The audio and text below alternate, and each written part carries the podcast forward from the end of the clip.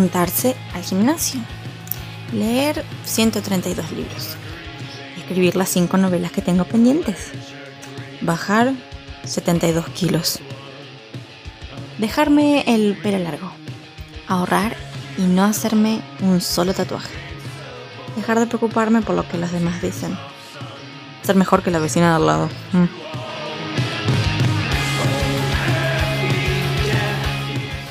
Encontrar pareja. Dejar a la persona que me está engañando. Cortar con todas las relaciones tóxicas.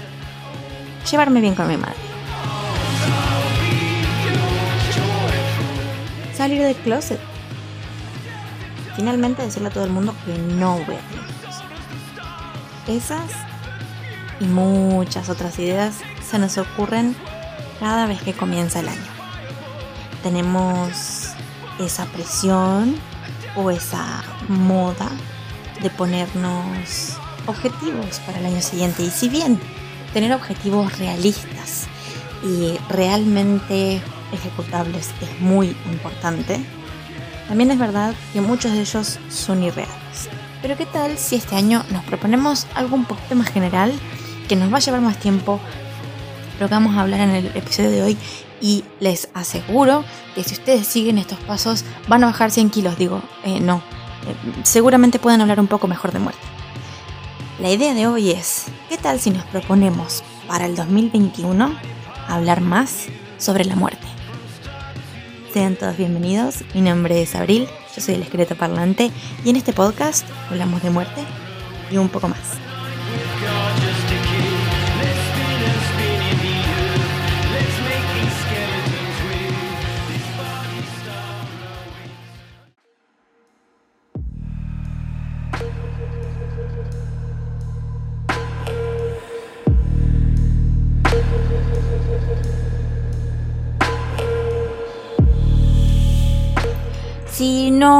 Vamos a proponer este año hablar de muerte, que sea de forma positiva.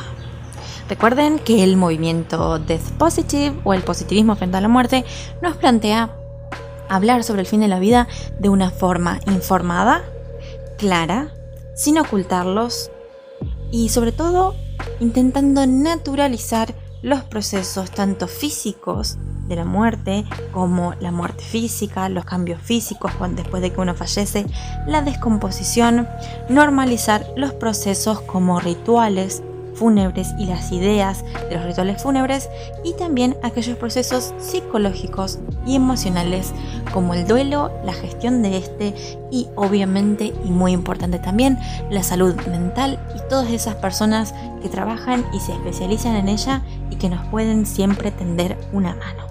Entonces, teniendo en cuenta todo lo dicho anteriormente, ¿cómo abordamos este año hablando de la muerte de una forma positiva?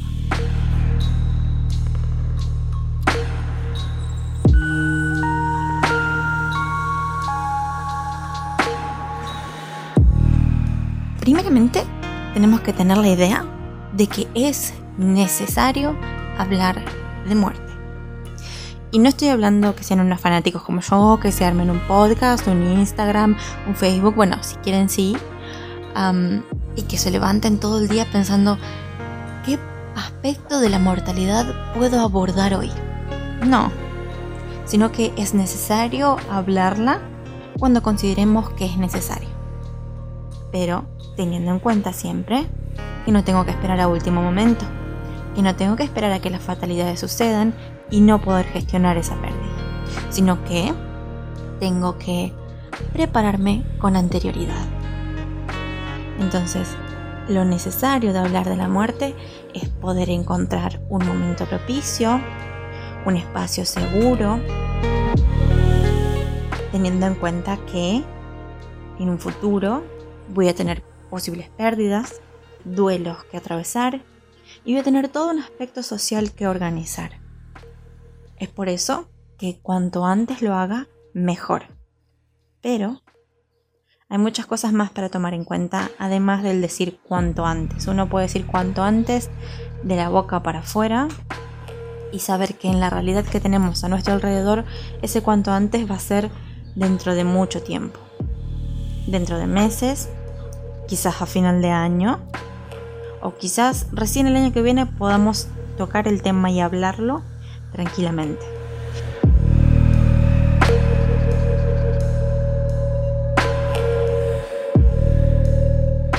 Quizás cuando se abra ese diálogo notaremos que todos los que compartimos este diálogo tenemos dudas, de cualquier aspecto sea.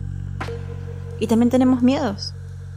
Miedos que quizás podemos superar y miedos irremediables como el miedo al fin de la vida que todos tenemos, seamos positivistas frente a la muerte o no, porque hay que ser sincero, uno nunca sabe qué es lo que sucede después. Y Tenerle miedo a lo desconocido es normal. La cuestión es cómo lo gestionamos.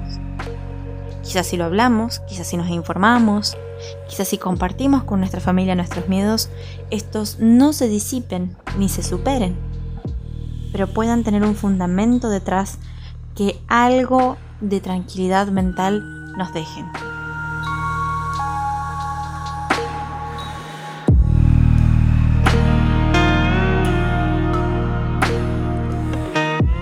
Ahora, lo importante es cómo hablo de muerte, cómo lo normalizo, cómo le muestro a mi círculo que es necesario.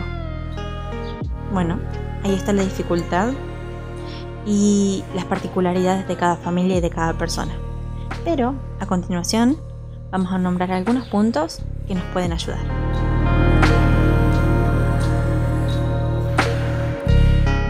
El tiempo. Bendito tiempo y sus concepciones abstractas. El tiempo y cómo vamos a tomarlo nosotros para abordar el tema va a ser particular de cada uno. No podemos poner tanto tiempo ni ya, sino que lo dejamos a consideración de las personas, igual que, que las sugerencias que voy a hacer luego de esto. Todo queda a consideración de cada uno.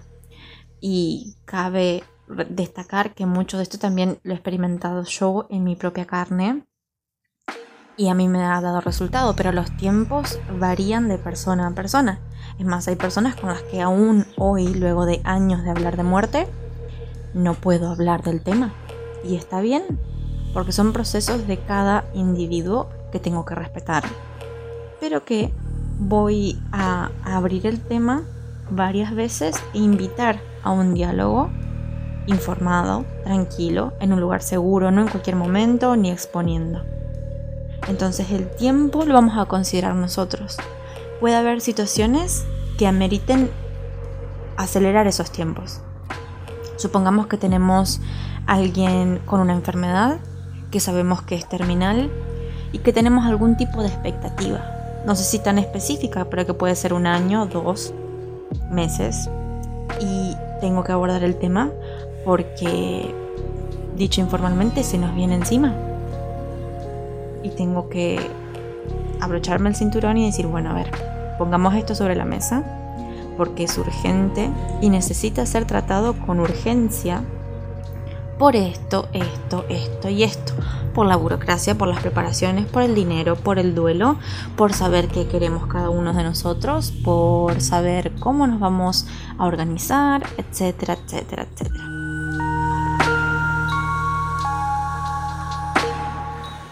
Puede ser que no tengamos ningún tipo de situación urgente y estemos en una cotidianidad en la que igualmente amerita hablar por cualquier eventualidad. Quizás la próxima pérdida se produzca en años. Pero igualmente está bueno ponerlo sobre la mesa para naturalizarlo y para saber que si hay algún cambio en concepciones, si, alguna, si hay alguna otra duda, tenemos un lugar al que todos podemos recurrir, un espacio en el que nos podemos sentar y hablar tranquilamente, discutir como personas serias y adultas.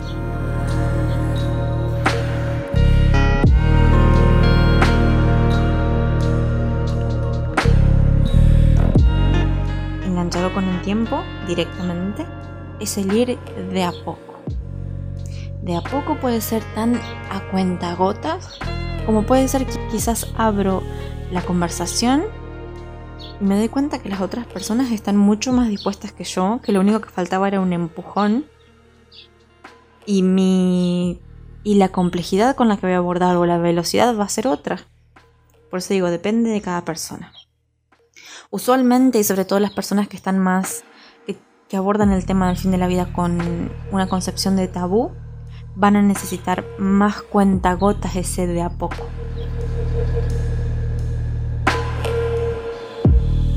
¿Qué significa también de a poco? Que debo ir de lo más simple a lo más complejo.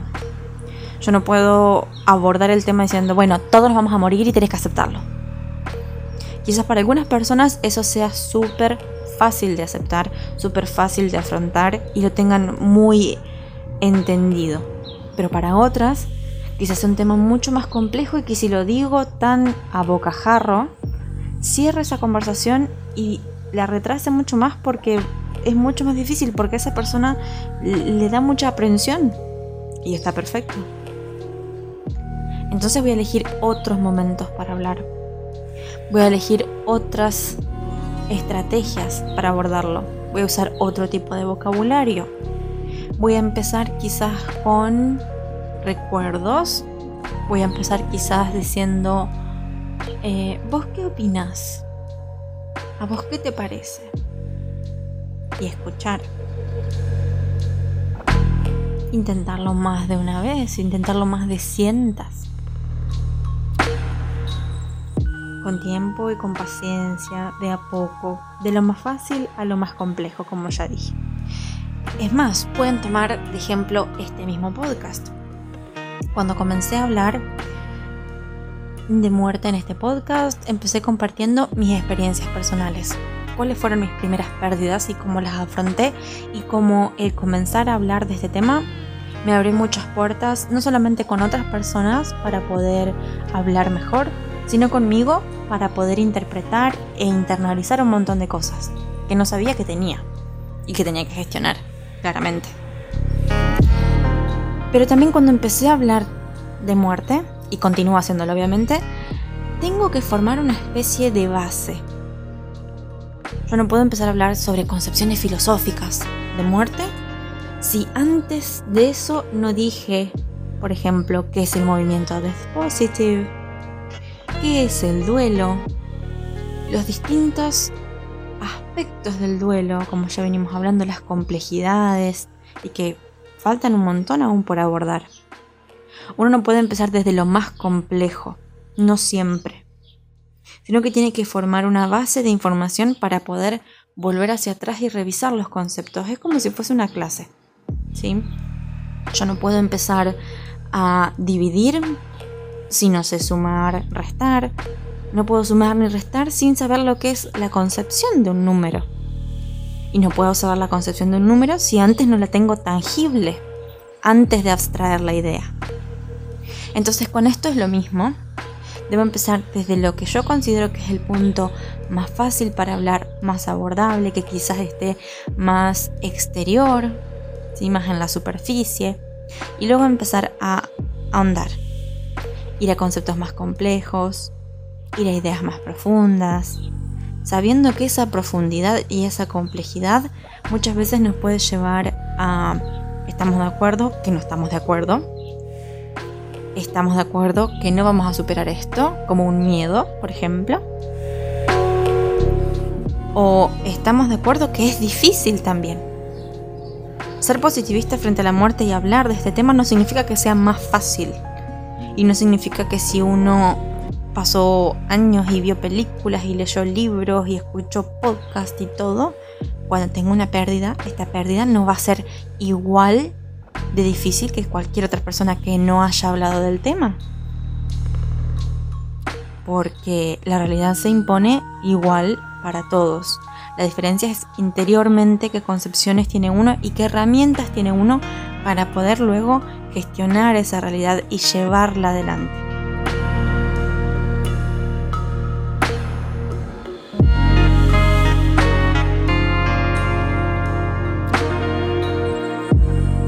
El respeto es muy importante. Si yo me encuentro con una persona cerrada ante el tema de la muerte, no puedo faltarle al respeto.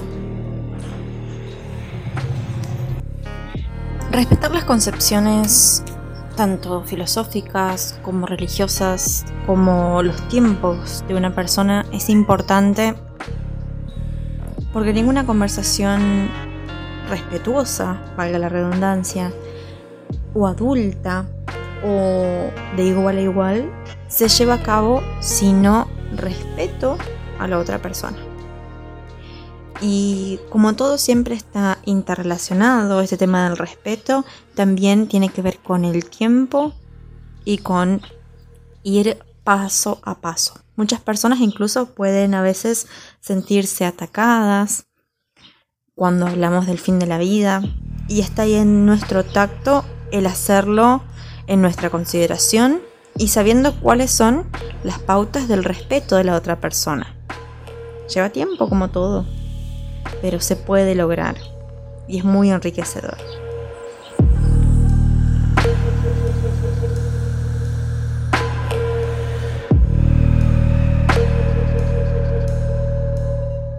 Yo soy partidaria, además, de la no solemnidad, y eso también lo hablamos en el podcast. El no ser solemne, el no hablar como si estamos en un acto de presentación de algo hablarlo con cotidianidad de la mejor forma posible, siempre, obviamente, teniendo el respaldo de información fehaciente, pero priorizando el no hablarlo como algo tan distante, como algo que necesite tanta formalidad, para dar los espacios a las dudas. Por más simple que nos parezcan, o por más informales que nos parezcan, o por más tontas, porque todas son válidas y la no solemnidad abre las puertas a poder hablarlo con mayor naturalidad. Es directamente enganchado a eso va también la liviandad. Yo al momento que puedo empezar a hablar del tema, mal que mal algún chiste, voy a tirar. Para algunas personas puede parecer de mal gusto, entonces eso lo respeto y no lo hago dependiendo de la persona con la que me encuentro enfrente. Pero por ahí también el humor nos habilita a poder bajar alguna que otra barrera, sentirnos más cercanos, el ser liviano con el tema, el, el no darle la fuerza que le damos como sociedad para no caer de nuevo en el tabú, no caer de nuevo en cerrarnos, no caer de nuevo en un montón de cosas. Y obviamente sí darle la seriedad y el respeto que se merece cuando tenemos una pérdida. Es obvio que uno no va a entrar a una casa de una familia que está en duelo a reírse específicamente de ese tema, ni va a ir a un servicio fúnebre a hacer chistes, sino que cuando tengamos que hablarlo en los momentos y lugares donde estamos en consenso de que, que es un lugar seguro, dar espacio a todo tipo de preguntas, a todo tipo de expresiones, siempre que mantengamos el respeto, siempre que estemos todos de acuerdo. Y se puede lograr. Con tiempo y paciencia, aunque me repita. Uno por ahí se encuentra esa dificultad cuando habla de temas tabús. Y lo vemos a diario. Pero también vemos que nuestra sociedad está cambiando para mejor en un montón de aspectos. Y no podemos no ser parte de ese cambio. Si queremos entre todos formar algo que esté construido con igualdad y con salud. Y parte de la salud es poder hablar de las cosas y no dejarlas atragantadas.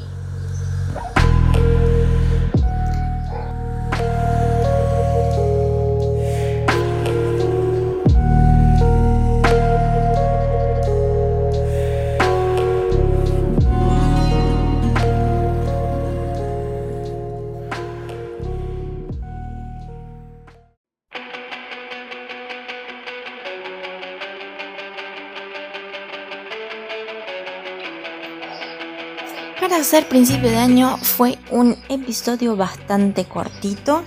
pero espero que haya servido. La verdad que mucho más tampoco me puedo explayar porque como dije, tiene que ver con la particularidad de las familias o de los círculos de cada uno de nosotros y las particularidades de cada persona.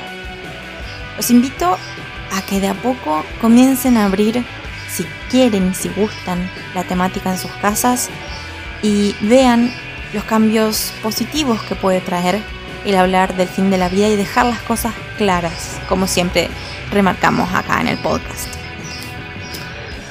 Tengo recomendaciones, sí, específicamente hoy de un libro porque más adelante después ya vamos a hablar de series y de películas, pero por ahora un libro. El libro de mi musa, dueña de todos mis pensamientos sobre el positivismo frente a la muerte, Caitlin Doughty y su libro Hasta las cenizas en español, Smoke Gets in Your Eyes en inglés, en el que habla sobre su descubrimiento hacia el movimiento Death Positive. Yo creo que no hay mejor lectura que esa, sobre todo si queremos ver las razones del por qué es beneficioso para todos nosotros hablar y naturalizar la muerte nuevamente.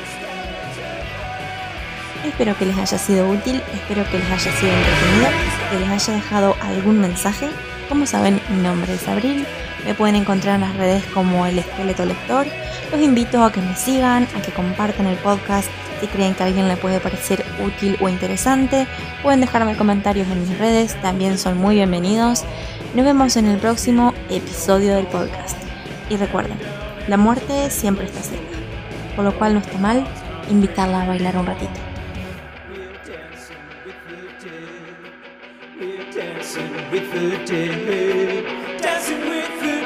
yeah.